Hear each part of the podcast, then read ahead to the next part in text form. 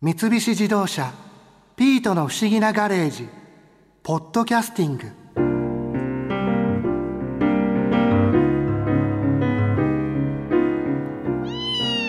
アルピニストの野口健さんもパーティーに来てただろ？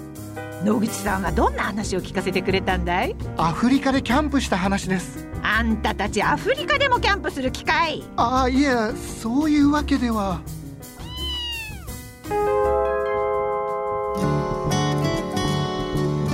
よくねキャンプしてたんですよ。アフリカで？あ。山じゃなくて？あのね草原ですね。でケニアタンザニアで通常は車？でバーッと行ってライオンとかゾウとかいるじゃないですか。でみんなバーッと近づいて写真撮ってバーッとそれが一般的ななんですよ。それがねやっぱつまんないので歩きたいと。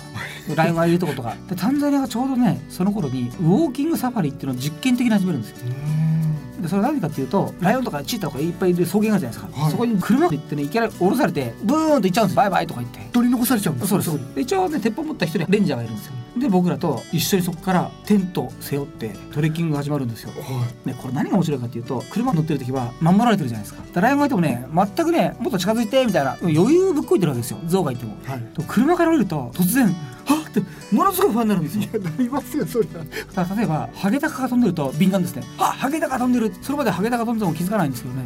ハゲタカがこう上を飛んでるってことはヌーかなんかがね死んでるわけですよ。とヌーが食われた後の残骸を、まあ、ハイエナが行くじゃないですか。でハイエナがいなくなったらハゲタカなんですよ。っていうことはその近くに何かしらいるんですよ。だからライオンかチーターか何か、っていうことが突然ものすごい敏感なんですよ。音とか。ガサッとか。あとは木の下歩く時に首のここをね守れってやれるんですよ。はいでチーターってやつは木の上に結構いてあヒョウだヒョウ。まあチーターもそうですけど上から飛んでくるってどこを噛んでくるかっていうと首から鼻をガブッと噛んでくるんですよ。それで獲物を捕まえるんです。要するに首の食道に牙を入れてはい。でもう一歩上の牙を鼻に入れてギュッと締めると呼吸できるんですよ。あの食道を潰すんで。で呼吸ができなくなるんで窒息するじゃないですか。窒息するのをじっと噛んだまま待つんですよだから木の下歩く時は首の両サイド気をつけろって言われるんですよレンジャーに「ほう首か!」とか言ってだから結構木のあるとこは両手で首を隠しながらとかね、まあ、そんな生活をするんですよ。何日間も。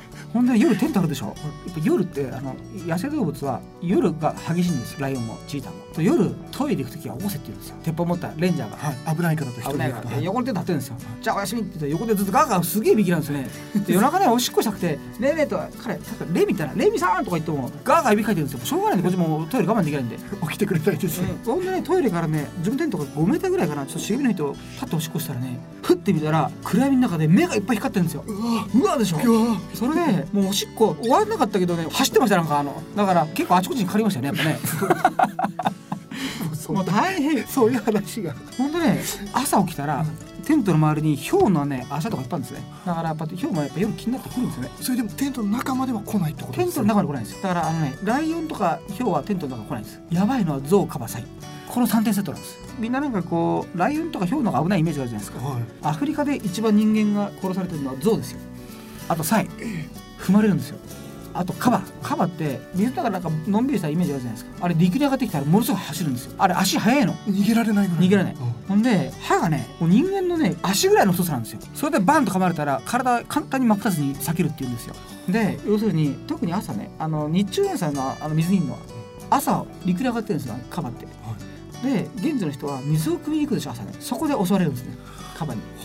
でで一回うちのスタッフと朝ねはい。5時頃テントまで2人でねまたすごいね朝日が綺麗で気持ちいいなーって言って朝日見ながら2人で多少したんですよ。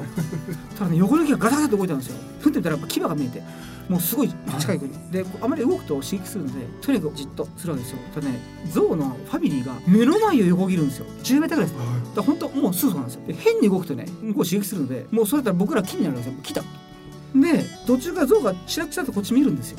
で目が合うんですよ。でじーっと見たら大丈夫。僕らは何でも問題ないよ。単なる木だからね。とか言っててチラチラチラって見てもう目が合った時のあの恐怖ね。で特に子供がいるゾウはやばいんですよ。だってそれでこっち来ちゃったらもうこっち来たらもう確実に終わりです。そうですよはいね確実に終わりよくあのほらクマが遭遇したらどうします？山の中で。死んだふりしろとかっても言うじゃ死ないんだふりはね全く意味ないんだって。死んだふりとねとりあえず噛んでね遊ぶんですって。でも逃げれないですよね。逃げたらダメ。逃げたら追いかけて自分より弱いんだと思ったらもう喜んできますからね。どうします？でもだってもうどうしようもできないですよね。だからもしですね遭遇したら仁王立ちしてねもっと大きく見せるんですって。お前より俺の方がでかいぞみたいな。要するに動物って自分よりでかいと思ったらビビるんですってね。だからクマが来たらこう手を広げてね、はい。俺の方がでかいぞお前よりってやるとクマも「おそっか」とか言ってだから僕それを思い出してね、象が目の前に来たじゃないですかおしっこ出てきて、で象がちらっと見たからこっちをね思いっきり振ったんですよ。そうしたらそしたらおおって顔してねそしたらスーッといなくなりました。本当ですかそれ。ちょっと言い過ぎましたね、うん。まあ男って見えたからね、うん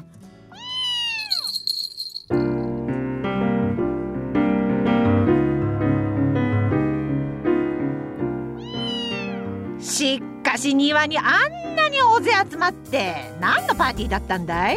平成の時代を惜しむさよなら平成パーティーですよ。そうか。平成の時代はあんたたちに振り回されたからね。令和になったらこのおばちゃんが必ずあんたたちの正体を暴いてやるから。覚悟しときな。あ正体と言われても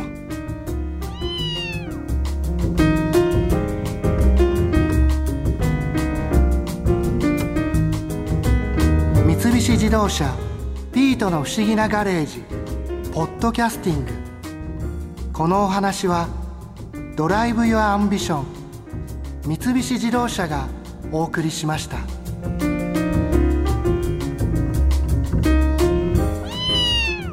ここで耳寄りなお知らせですピートの不思議なガレージをもっと楽しみたいという方は毎週土曜日の夕方5時東京 FM をはじめお近くの FM 局で放送の三菱自動車ピートの不思議なガレージをお聞きください。